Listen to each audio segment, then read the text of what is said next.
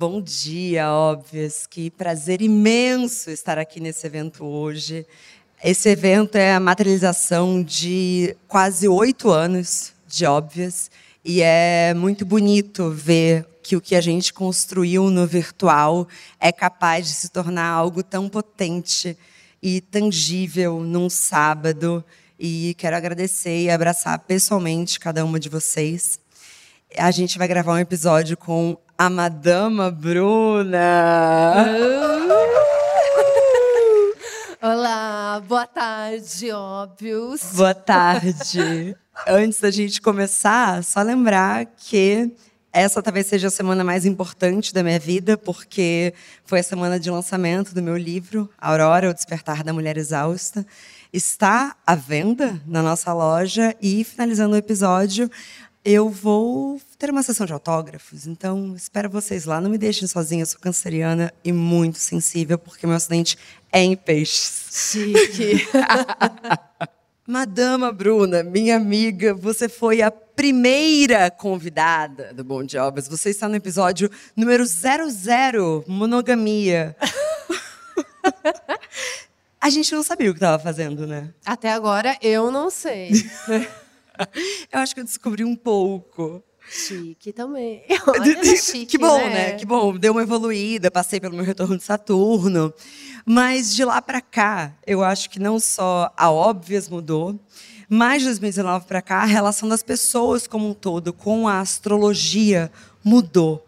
Como que você analisa? Você acha que a gente viveu um boom, a astrologia ficou mais pop, a gente está ainda vivendo um momento de transição? Como que você enxerga a relação da cultura com a astrologia de lá para cá? Olha, pensando no seu livro, eu posso dizer que eu sou uma mulher exausta de astrologia. Olha, toma. eu sou exausta. Mas eu acho que quando a gente fala de astrologia, a gente está pensando, na verdade, no futuro. Sim. ferramentas, jeitos da gente se localizar no tempo, da gente se conhecer e da gente pensar para onde eu estou indo na minha vida. É mapear mesmo as possibilidades. Possibilidades. E as possibilidades. Importante. Ah, pois é, determinismo, não, já a Idade Média já passou faz tempo. Eu acho que a astrologia vem numa abordagem muito mais de autoconhecimento, inspiracional, até espiritual, é, desde um século passado. Então. Mas por que, que você está exausta?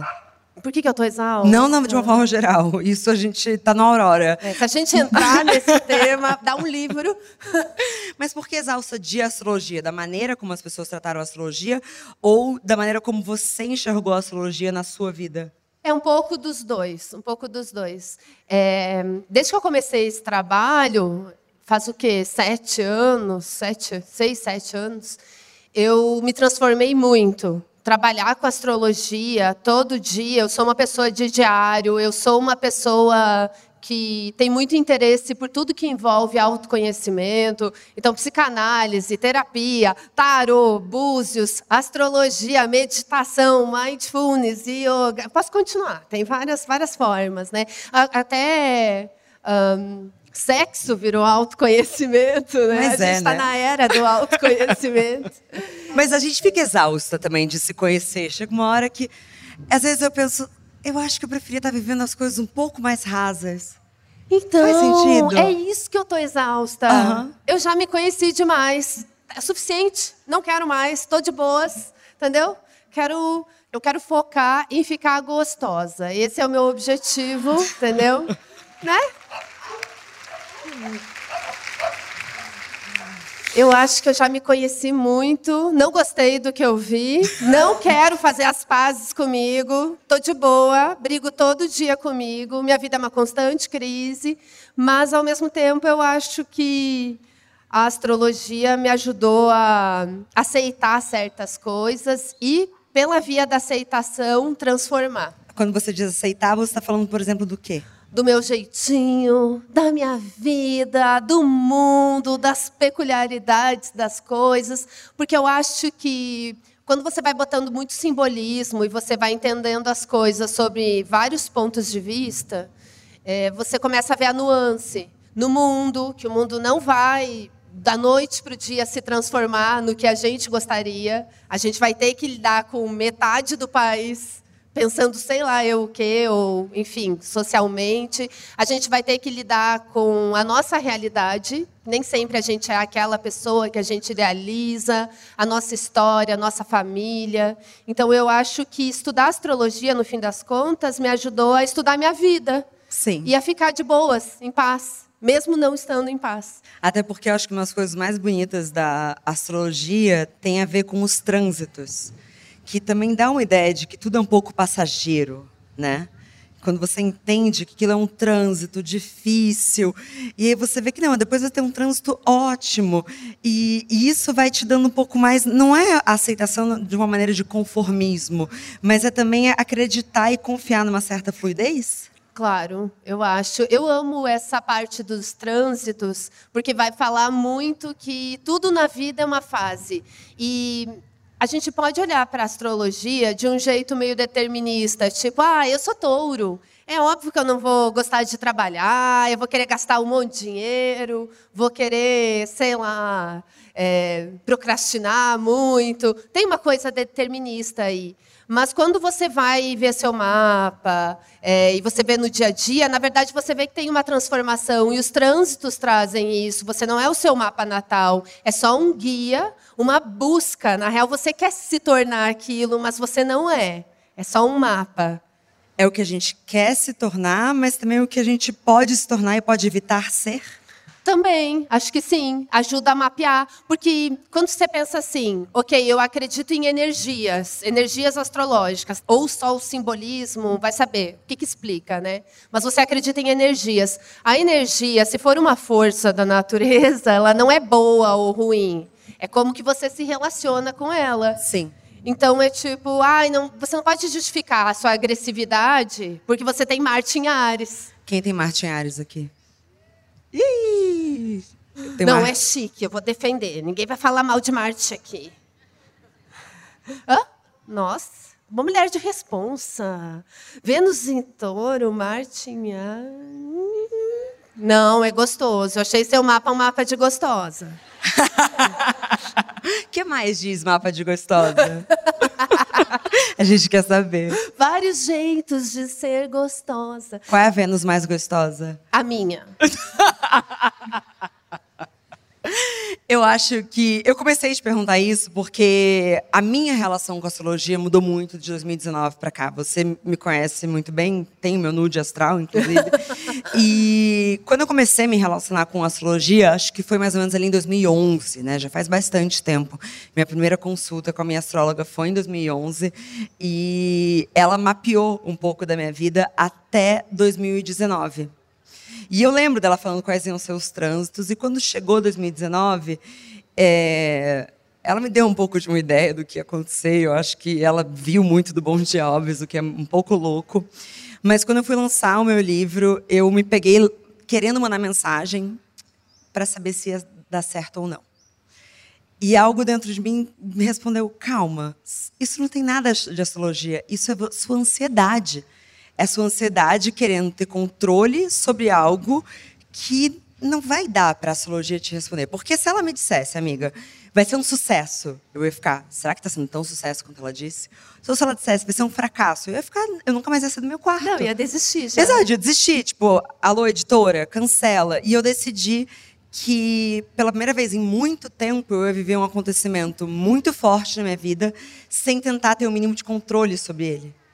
E aí eu falei, acho que a minha relação com astrologia não estava legal.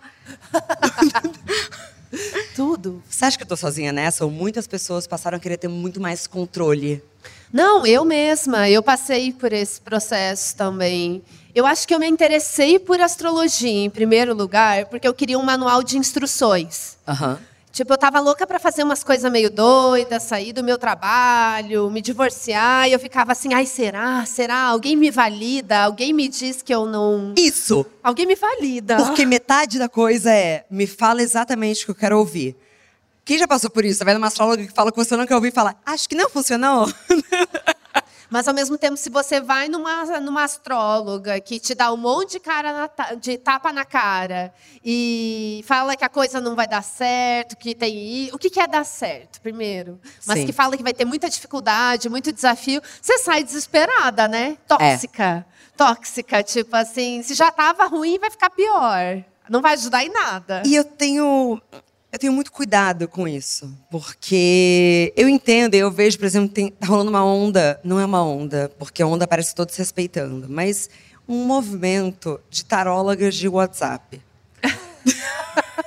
Sim. Com todo respeito. Não, tecnologia. A tecnologia invadiu, assim. E eu direto tiro o tarô do dia do personagem. Eu não tenho problema de admitir isso. E eu gosto, que às vezes é uma mensagem legal para o meu dia, mas ao mesmo tempo, às vezes falta diálogo, porque uma amiga minha mandou uma mensagem para essa taróloga para saber o que a outra pessoa está sentindo, que ela está saindo.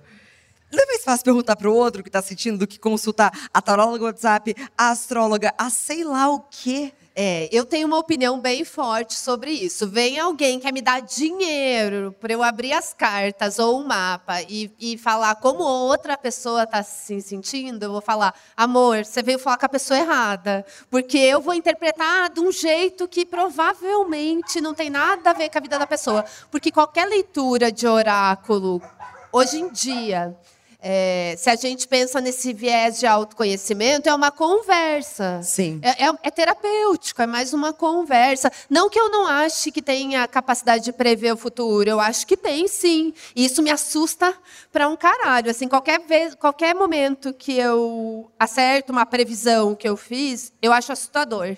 Tipo assim, não não gosto nem de pensar muito, porque para mim a astrologia pode ser um pouco noiante, é altamente noiante. Completamente Tarô paranoico. também. Você fica adivinhando o que, que o outro quer, o que, que vai dar, o que, que não vai dar. Daí você fica ali num movimento, uma inércia, na verdade, né? Só pensando no que poderia ser e você totalmente fora de controle, assim, né? Controle e esperando, tá... né? Esperando. Porque eu vejo pessoas, ah, eu fui numa astróloga e ela me disse que no início do ano que vem eu vou conhecer uma pessoa. E aí, se ela conhece uma pessoa antes, ela fala, mas não é, porque chegou antes. Como é que você controla, até no seu atendimento, para que o que você está falando não se torne uma paranoia que, que vive na cabeça daquela pessoa sem pagar aluguel? Eu acho que a gente está amadurecendo a nossa relação com astrologia, tarô, quando que a gente começou a trabalhar juntas, que a gente se conheceu? Foi 2017. 2017. Deu um boom, né, de astrologia, Sim. porque acho que naquela época muita gente falava assim: "Ah, isso aí não tem nada a ver, é uma bobagem, é uma cafonice, sei lá, não não tá com nada, é superficial". Daí a gente começou num movimento muito coletivo de ver de uma forma diferente, se aproximar. E eu acho que hoje em dia faz parte da nossa vida, do dia a dia. Agora, assim como você amadureceu a sua relação com a astrologia, eu também. E as minhas, as minhas leituras para clientes ou gerais, horoscopinho, aquela coisa, também têm mudado. Eu estou tentando muito, muito mais ver como uma abordagem de conselho, de entender, de se localizar, do que pensar muito no futuro e, e, de um jeito do que isso é o melhor e aquilo é o pior. Porque quem tem que decidir na sua vida o que, que é o melhor, o que, que é pior, o que, que é sucesso e o que, que é um fracasso é você. Sim. Sim. Não é uma carta ou um cálculo matemático vagamente baseado na posição dos astros. Até de quem você vai ser, porque desde que eu comecei a me relacionar com astrologia, a primeira coisa que me falavam era: Mas você tem um irmão gêmeo, vocês não são iguais. E eu acho que quando você entende que é tudo algo que pode ser ou não ser, você deixa de tratar aquilo como uma crença limitante. Então, ah, não, mas eu sou super agressiva. Óbvio, eu sou Ares. Como se aquilo fosse algo que você não pudesse trabalhar. Ou então aquela coisa, ah, depois dos 30 você vira. Inclusive, eu acho que a minha mãe acredita nisso até hoje. Eu preciso explicar sempre ela. Não, mas eu já sou câncer, porque eu já passei. E falo, não, mãe, você ainda é a Mariana. Você ainda joga o celular na parede. Mentira. Então, como é que a gente consegue também ler o nosso mapa de uma forma que a gente não use aquilo tanto como autossabotagem, mas também para justificar as cagadas que a gente faz na vida. Ah, não, mas é impossível eu ser fiel, eu tenho uma Vênus em escorpião. É, não. Isso é crença limitante. Isso é mau né? caráter. Né? Impossível, nunca, sempre. É um jeito meio tóxico de ler mapa. Mas por que que também disso vieram os estereótipos? Da onde que vieram esses estereótipos? Quem é que disse que câncer chora? Eu acho que os estereótipos, eles são estereótipos justamente para a gente conseguir conversar e popularizar algo. Porque se a gente fosse fazer uma astrologia profunda, significativa, o tempo todo, ia ser meio chato. Já tem muitas terapias aí. Eu acho que a astrologia entrou na cultura pop para a gente fazer piada, para a gente Sim. entender. Tipo, Vamos pedir seu signo. Daí você já começa a conhecer a pessoa. Ah, você é Ares mesmo. Você é uma pessoa briguenta. Ou isso é só uma. Não tem nada a ver com você. Sabe aquelas pessoas. Eu sou gêmeos, mas eu sou introspectiva. Eu falo muito pouco. Eu amo conhecer essas pessoas que vão completamente é, contrárias ao estereótipo, porque elas elas mostram para mim o real propósito da astrologia, talvez, nos dias de hoje, que é gerar conversa e buscar dentro de você um sentido que está lá profundo. Então, você está vivendo uma coisa na sua vida, você tem que tomar uma decisão, é a sua responsabilidade, mas você vai pegando essa linguagem e vai puxando como eu me sinto em relação a isso. Tem a ver com ressentimento, tem a ver com medo, que trauma que é ou não, é, vem de um lugar de coragem, eu realmente quero isso, eu acho que serve para isso, sabe? Para você ir tirando palavras de você, porque o ser humano precisa colocar sentido para as coisas. Sim. Precisa se entender através de palavras. E a astrologia é uma linguagem.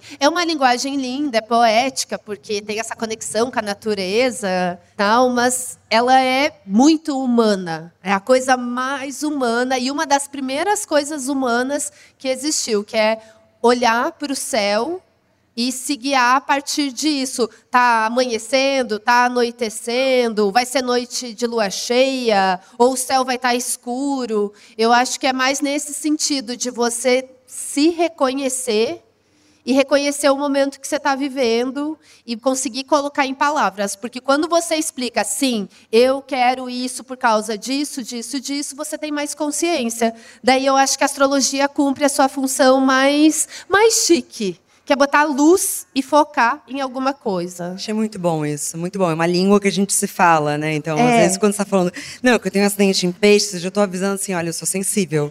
Cuidado. É um alfabeto.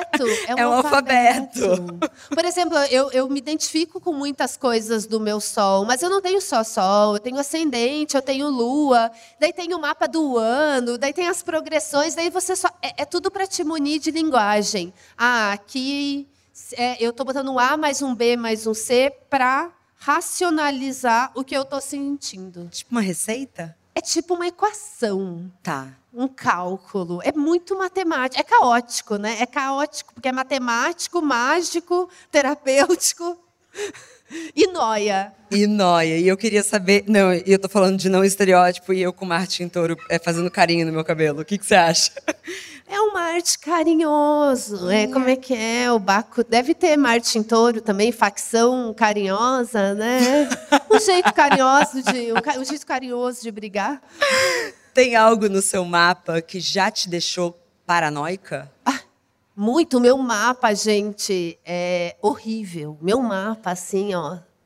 Eu, eu, é, o meu mapa me noia, mas como eu estou também mudando a relação que eu tenho com a astrologia, eu fico assim, não, para, para com essa bobagem, vou para análise, tipo, olha, tô com medo disso aqui. Até os meus medos que o meu mapa suscita, é material para mim de análise, de entender exatamente o que é que eu estou com medo. Eu tenho uma oposição de Sol com Plutão. Aí Plutão, na astrologia, é o destruidor. Não, você ouve Plutão, você quer sair correndo gritando. Não, é, é, é bomba nuclear, entendeu? É radical, é morte, transformação.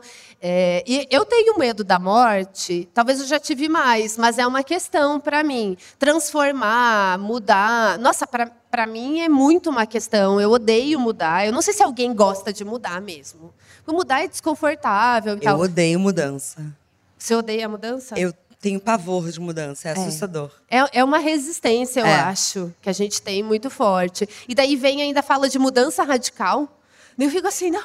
Por quê? Porque eu sei que eu sou uma pessoa radical. Porque eu falo assim, dessa água não bebereis. Ah, vai bebereis. Vai bebereis pra caralho. Já estou bebendo. Tudo que eu falo, nunca parece que me atrai, entendeu? Eu acabo fazendo aquilo que é para me contradizer, que é a relação que eu tenho comigo. Então, eu acabei até entendendo por esse medo, não que o meu destino tenha uma grande violência ou uma mudança muito drástica, mas que eu me atraio por isso e eu morro de medo disso, mas eu profundamente desejo muito isso.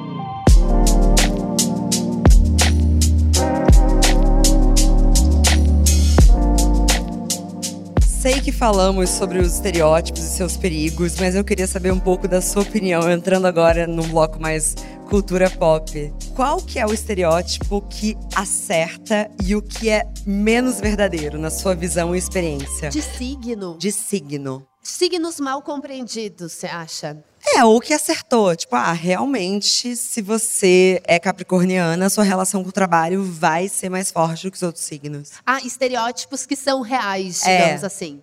Sim, eu acho que quando você vai para a base fundamental da coisa, por exemplo, Capricórnio, Virgem, Touro, são signos de terra. Então, são signos que tendem a ter um pragmatismo. é, eu acho que isso é uma coisa que, que tem muita. que eu vejo que combina, sabe? Tem um pragmatismo, por exemplo, signos de água, peixes, câncer, uh! escorpião. Tem uma sensibilidade, tem um. absorve as coisas, entende as coisas. Eu acho que signos de terra são mais seco, signos de água são mais flexíveis. Mas tudo uma questão de equação. Porque, por exemplo, se você tem um mapa que tem muito ar, terra te salva. Exato, é o, é o cálculo da Nazaré, sabe aquele meme? Mil cálculos. é isso o tempo todo, entendeu? Você vai juntando. Daí você vai conhecer uma pessoa e ela fala: ah, eu tenho Sol em Capricórnio, Ascendente em Ares e Lua em Câncer. Daí você fica, ah, então essa pessoa gosta de agir, mas ela é pragmática, mas ela é sensível, mas vai ficando contraditório. O que faz sentido, né? Porque pessoas são, são contraditórias. contraditórias. Quer dizer, algumas pessoas não, porque eu fico, às vezes, muito confusa. Ah, ah desculpa, continua falando então dos signos de ar e de fogo para ninguém ficar com ciúme. Ah, tá bom, tá bom.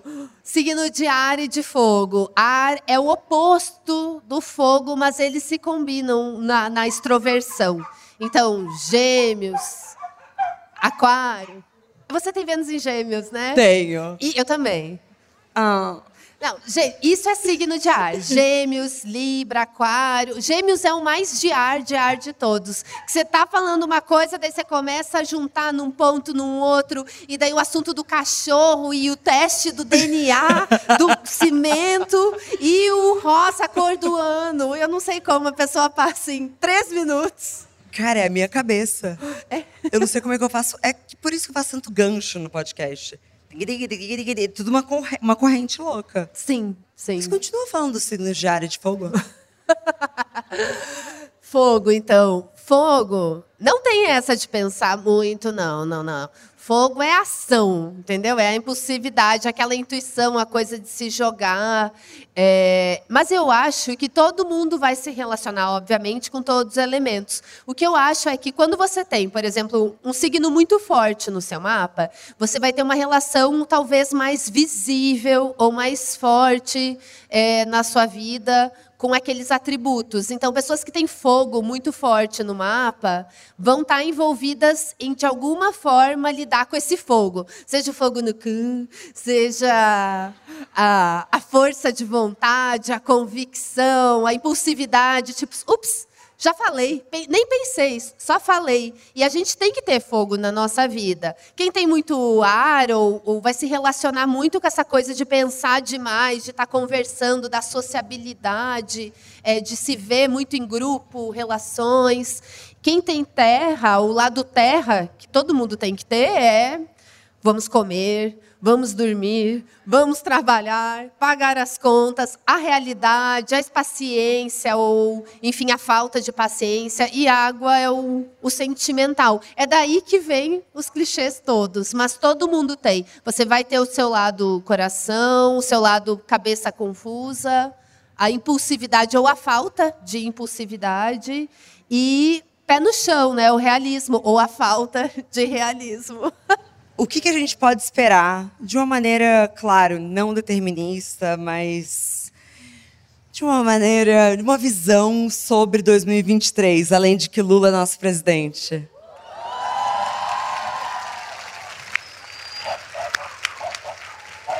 É, Tutu! Ah, não, os cachorros. Os cachorros amaram, né? Faz o L. Faz o L. Faz, faz o L. Assim, eu sinto que 2023 vai ser um ano muito bom, entendeu? Vai ser um ano bom demais.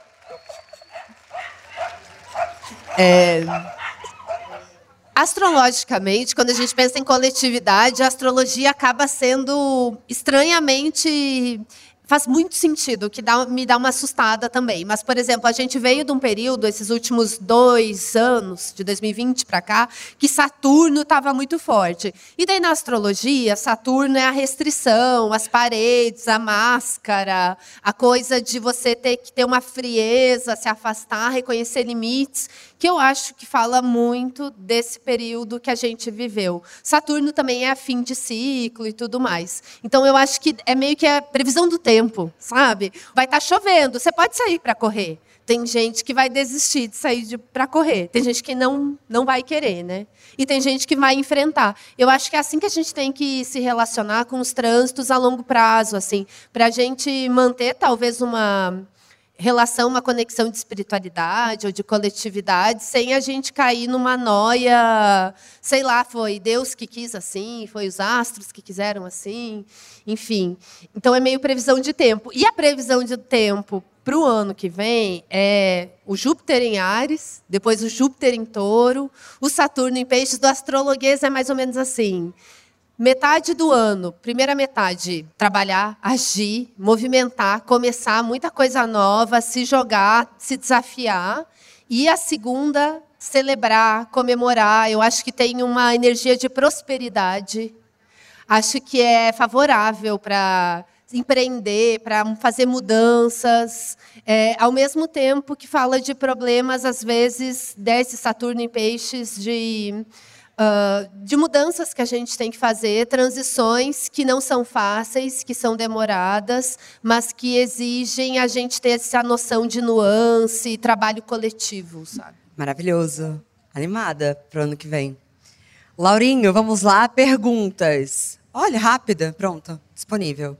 Oi, é horrível ouvir a minha voz no microfone também, entendo. É esquisito, porque a gente uhum. escuta a voz enquanto fala. É mais uma curiosidade mesmo para as duas, porque eu tenho irmãs gêmeas e elas têm exatamente o mesmo mapa astral. Assim, nasceram um minuto de diferença. E como a astrologia lida com isso e como você lidou com isso?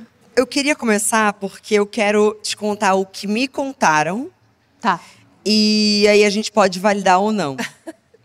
o que eu aprendi com a astrologia kármica é que irmãos gêmeos vêm para essa encarnação. E aí, gente, mais uma vez, acredite, não acredite, ou leia isso como ficção, como vocês preferirem, é, para se ensinar algo. E essa lição está através do nosso ascendente. Por isso, muitas vezes, os irmãos gêmeos parecem ser tão diferentes. Porque um vai se comportar como o ascendente cru, como ele é, e outro vai se comportar como o ascendente é, do signo oposto complementar. Abrindo meu coração, porque na boa, né? Já, já somos meio íntimos. Eu tenho ascendente em peixes. O que nessa astróloga me falou é que o meu irmão, ele então veio com ascendente mais pisciano, mais cru, e eu me comporto muitas vezes como um ascendente em virgem. Eu vim ensinar para ele a importância de raízes e ele veio me ensinar a importância de liberdade. E não tem nada que faz mais sentido na minha vida do que a minha relação com meu irmão.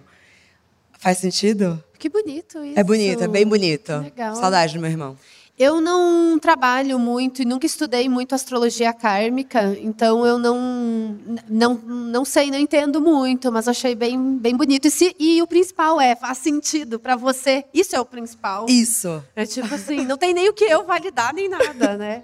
Essa é uma pergunta que todo mundo faz para astrologia. Tipo, se, se, tem tanto sentido, por que, que, irmãos gêmeos são tão diferentes? E eu acho que é justamente para a gente olhar essa, mais essa noção de padrões, de previsão de, de clima, do que como que você vai agir, porque a gente tem uma boa porção criativa de, de ter autonomia, de ter agência. Então, às vezes, a vida faz coisas com a gente, mas o que mais conta é o que a gente faz com isso. E outra coisa, né? Mesmo que o mapa seja muito parecido, as pessoas elas nunca vão interpretar o mesmo evento da mesma forma. Então, ah, os nossos pais foram muito restritivos. Você pode ser igual a eles, ter muita disciplina, ou por rebeldia, Isso. ser totalmente fora daquela regra e tipo assim, ah, eu vou mostrar para vocês que eu quero ser do contra. E tem outros vários jeitos de lidar. Então, por isso que eu acho que ele não determina a nossa vontade, o nosso poder de agir.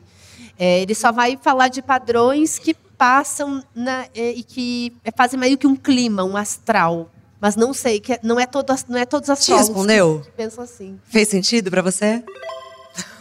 Oi, gente, boa tarde. Oi, Tauana. meu nome é Tauana e eu estou passando pelo meu retorno de Saturno. E aí eu queria saber dica sua, né, como astróloga, como da Marcela também, porque vai acabar agora, é Saturno em Aquário, então acaba agora acho que em janeiro para a gente lidar com essa loucura que é o retorno. Tá bem.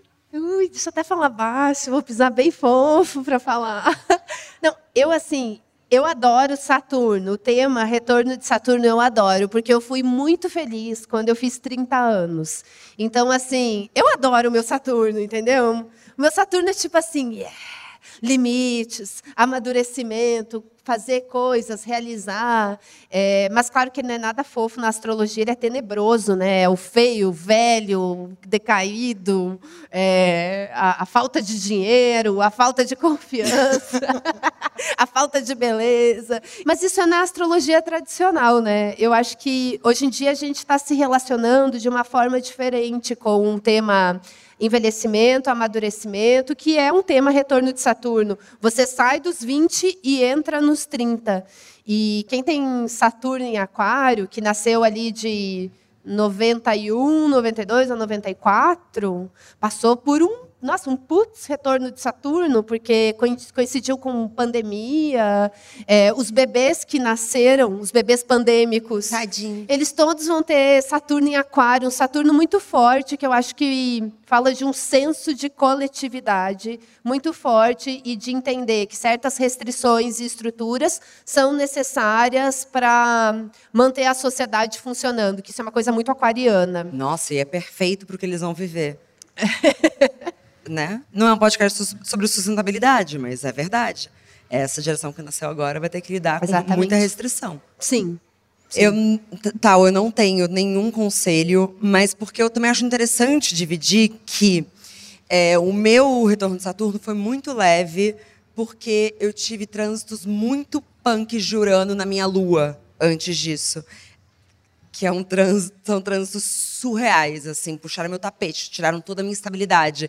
Então está no meu livro, inclusive, esse é o momento em que eu vi tudo da minha vida meio e Urano é um planeta assustador, assim, são eventos que você não espera. Então, quando chegou o retorno de Saturno, era tá, eu não sei quem eu sou, mas tudo bem, eu, pelo menos alguma coisa está estável na minha vida, sabe? E a melhor coisa que aconteceu na minha vida foi fazer 30 anos. Então, para de ter medo dos 30 anos. Eu amo. É, é, sério, sério. É muito bom ter 30 eu anos. Eu amo, eu amo. Eu 30 32, anos, mas... nossa, é, é, tudo de bom, porque você não é mais uma idiota. Quer dizer... Ofendendo 800 pessoas. Desculpa, gente. Não, é. mas não é isso. Mas acho que tem uma certeza de que mesmo quando você está sendo idiota, você fala...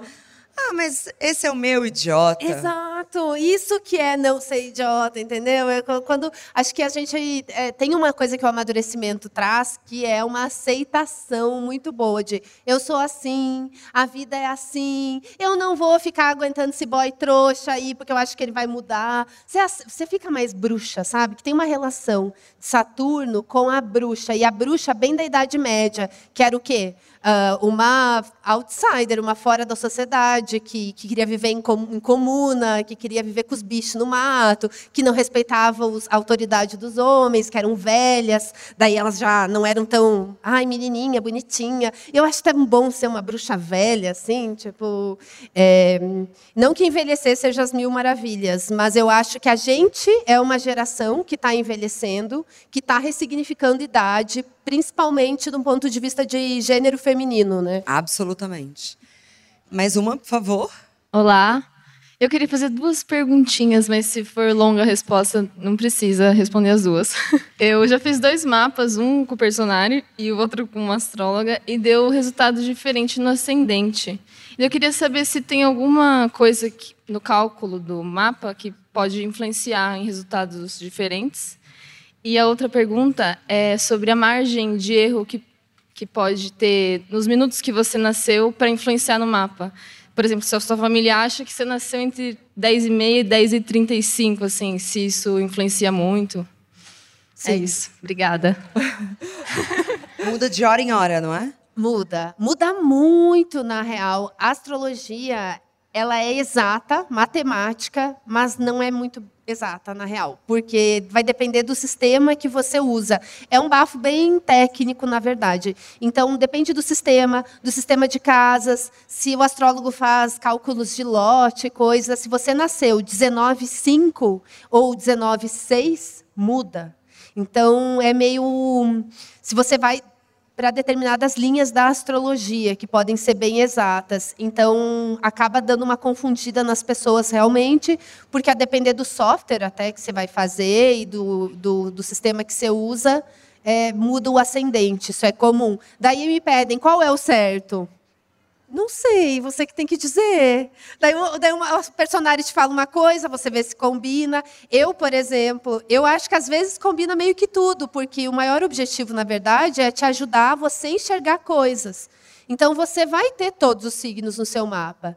Daí você só tem que ver se você se relaciona mais com um arquétipo planetário de um signo ou de outro. É... Mas tem uma coisa chocante na astrologia que quando as pessoas ficam sabendo, elas ficam assim desesperadas, que é no sistema tropical a gente tem esses signos que todo mundo conhece. Mas se você for fazer uma astrologia que é muito praticada na Índia, por exemplo, astrologia, astrologia védica, é, sistema sideral muda o signo. Então, por exemplo, enquanto na astrologia tropical eu sou touro com ascendente em virgem, boring, uh, na astrologia védica eu sou muito mais interessante, eu sou Ares com ascendente em leão. E eu juro, os dois fazem sentido.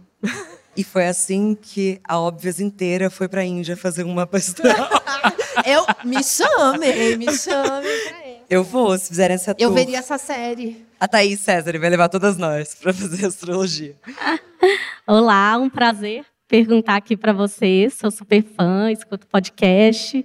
Enfim, é, eu quero entender com você, Bruna, é, como que você enxerga as quadraturas, porque eu tenho uma quadratura entre a minha Vênus e a minha Lua e eu percebo que, tipo, são dois aspectos que têm muito a ver com esse sentir, com relacionar, com trazer essas questões da emoção para a vida. Então, se você enxerga isso como oportunidade, como desafio, e se puder dar alguma dica também.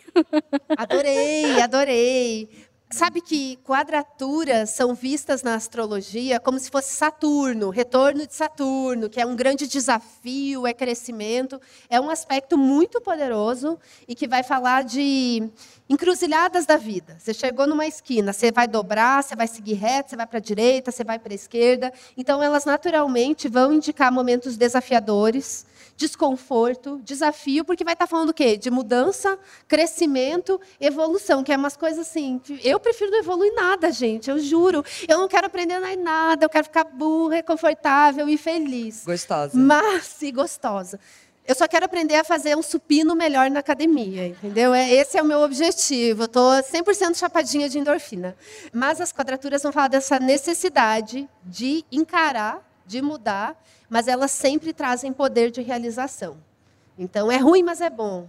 Minha vez e último? Vamos finalizar com Laura. A minha pergunta é: como que é para vocês que já estudaram, sabem um pouco de astrologia? Marcelo, você que já estudou, a Madama Bruna.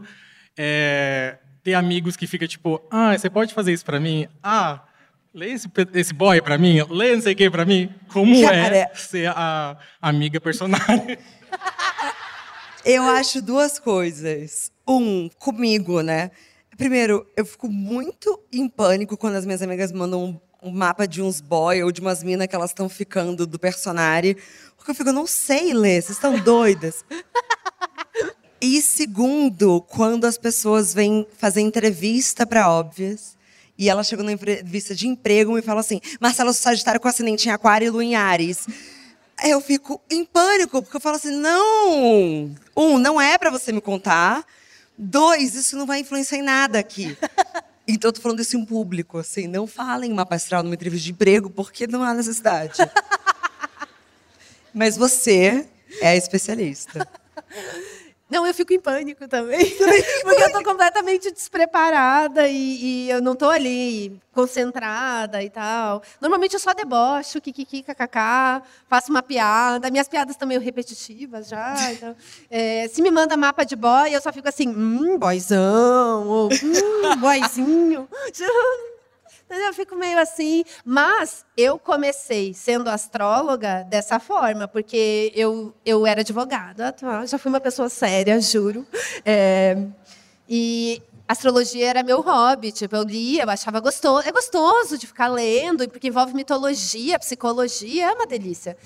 E daí eu comecei a fazer mapa na, nas festinhas, bêbada, no fumódromo, né?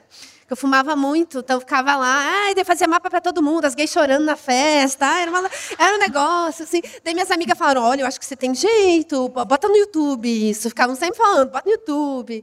E daí botei e deu certo. Eu nem era profissional, não tinha a menor capacitação para fazer isso, mas eu fui estudar e hoje em dia eu tenho um pouco mais de noção do que eu estou falando.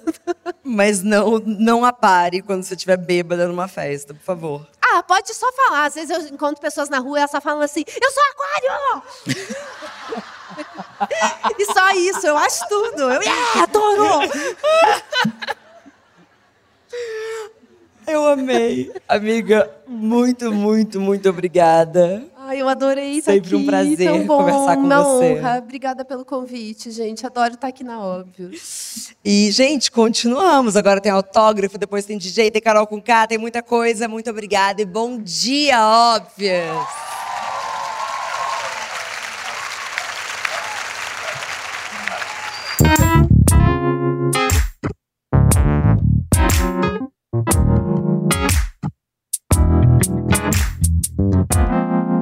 Bom dia, óbvias.